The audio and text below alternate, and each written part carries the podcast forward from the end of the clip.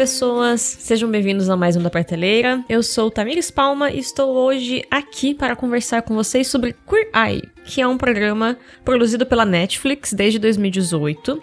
Na verdade, esse programa é um reboot de um programa que foi ao ar entre 2003 e 2007 na TV aberta ou fechada, sei lá, mas na TV nos Estados Unidos, não em streamings, né? Tanto o programa original quanto esse tem uma proposta de nós termos cinco homens homossexuais que ajudam pessoas diferentes a cada episódio. Então, a cada episódio, eles vão trabalhar com uma pessoa. E aí, a primeira temporada, ela foca ainda um pouquinho na dinâmica de como era a temporada original, as temporadas originais, que era a Queer Eye for a Straight Guy. Então, seria algo como um olhar queer, né, para um homem hétero. E daí na primeira temporada a gente tem apenas homens sendo os clientes dos cinco fabulosos, que é como eles se chamam, mas a partir da segunda temporada a gente também tem mulheres sendo ajudadas e tudo mais. Então, basicamente, na versão Netflix, a gente tem trabalhando como os cinco fabulosos. O Anthony, que é o responsável por culinária e vinho.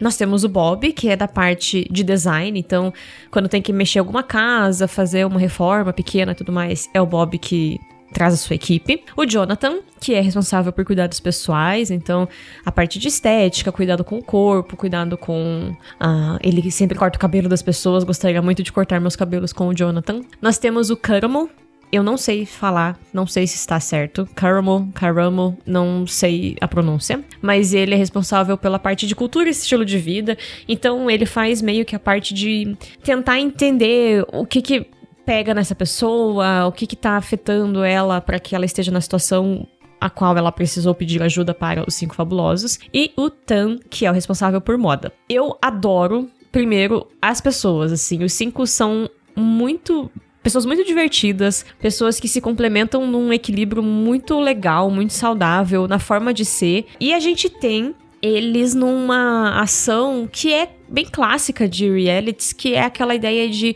um grupo de pessoas que vai gerar uma transformação na vida de alguém, né? Então a gente tinha aqueles realities de casa, de achar uma família, transformar a casa, realities de de estilo de vida, por exemplo, 10 anos mais jovem, o Esquadrão da Moda. Então, existe esse nicho, né, de reality shows que eu particularmente gosto muito, porque eu gosto de acompanhar a dinâmica e a história de vida de pessoas, mas Queer Eye é diferente e não por ser a ideia de cinco homens queers, né, ou cinco homens homossexuais envolvidos.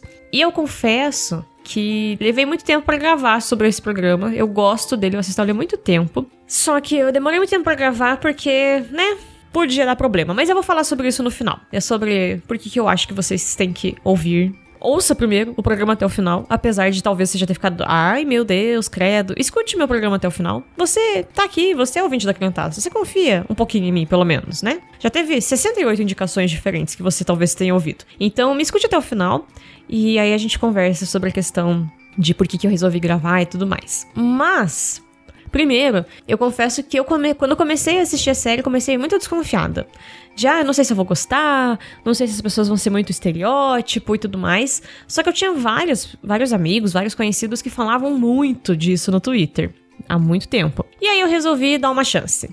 E eu sou muito, muito grata por ter feito isso, porque acompanhar a vida desses cinco homens e de como eles lidam com a vida deles de peito aberto, sabe? Enfrentando a vida de frente mesmo. É uma lição e é um renovo para mim, pro meu coração, pro meu espírito, todo episódio que eu assisto. Eu não assisti todos, são seis temporadas no formato original, daí eu sei que tem eles no Japão. Eu não assisti tudo ainda, porque é uma coisa que eu assisto aos pouquinhos, eu vejo meio que o tema do dia, eu escolho de acordo com como que tá o meu dia, então eu não assisti na sequência das temporadas também.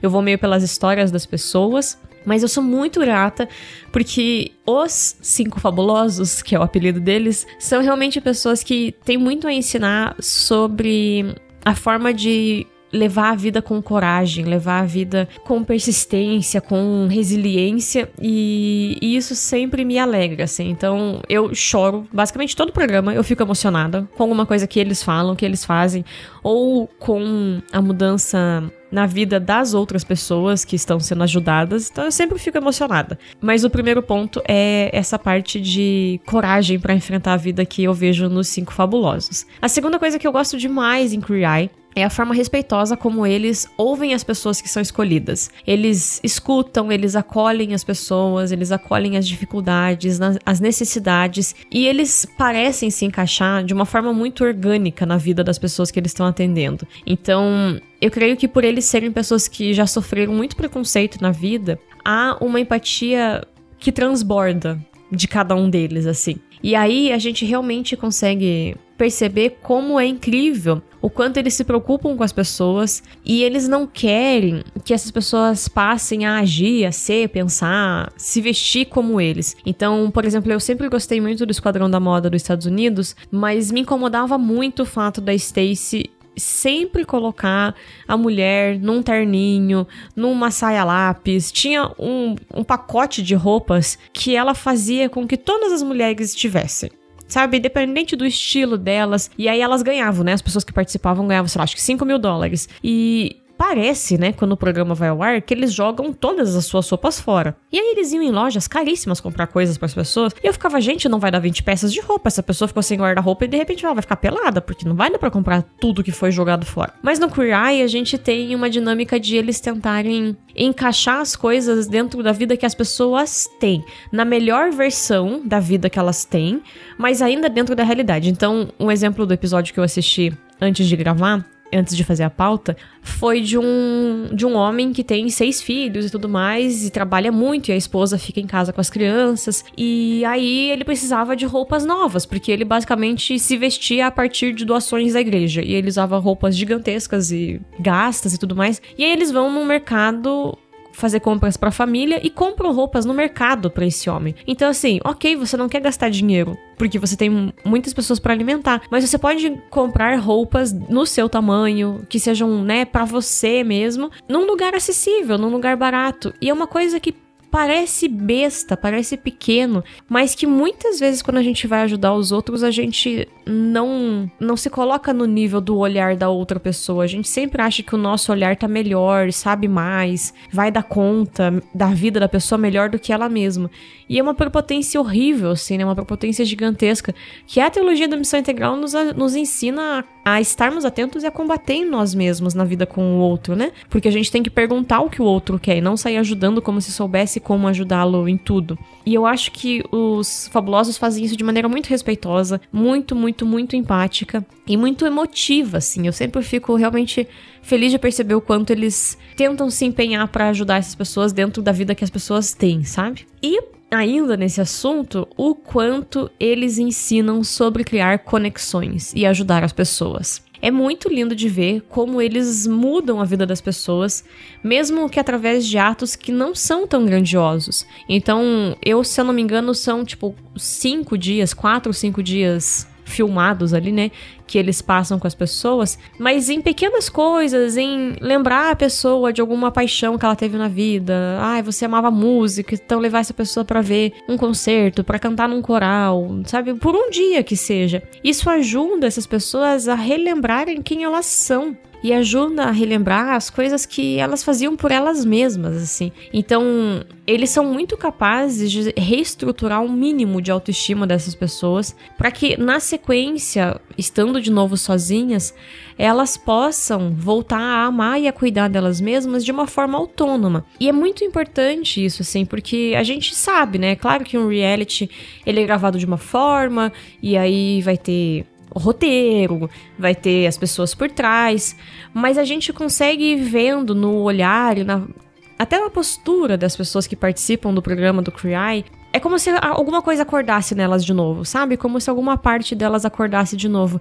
E isso para mim só é possível porque eles se doam para as pessoas, sabe? Eles estão ali naquele momento por você, por aquela pessoa, e eles estão dispostos a se conectar com aquelas pessoas. E tem episódios, assim, momentos e tudo mais, que eles são muito exagerados. Alguns deles são super exagerados e tudo mais. O Jonathan é um dos, dos exagerados, mas eu adoro ele, porque sabe, realmente parece que é verdade, assim, ele é aquela pessoa que vai, que faz e que fala e que tudo é intenso e que às vezes, ok, né? Não dá pra ser assim o tempo todo. A gente tá vendo um recorte dele no reality que também precisa ser chamado a atenção. Mas para mim, essa disposição deles de estar pelas pessoas é que faz com que o programa seja tão especial, tão bonito, porque as pessoas aceitam algo vindo de alguém, no caso de cinco pessoas, que em muitos casos elas não aceitariam de outra forma.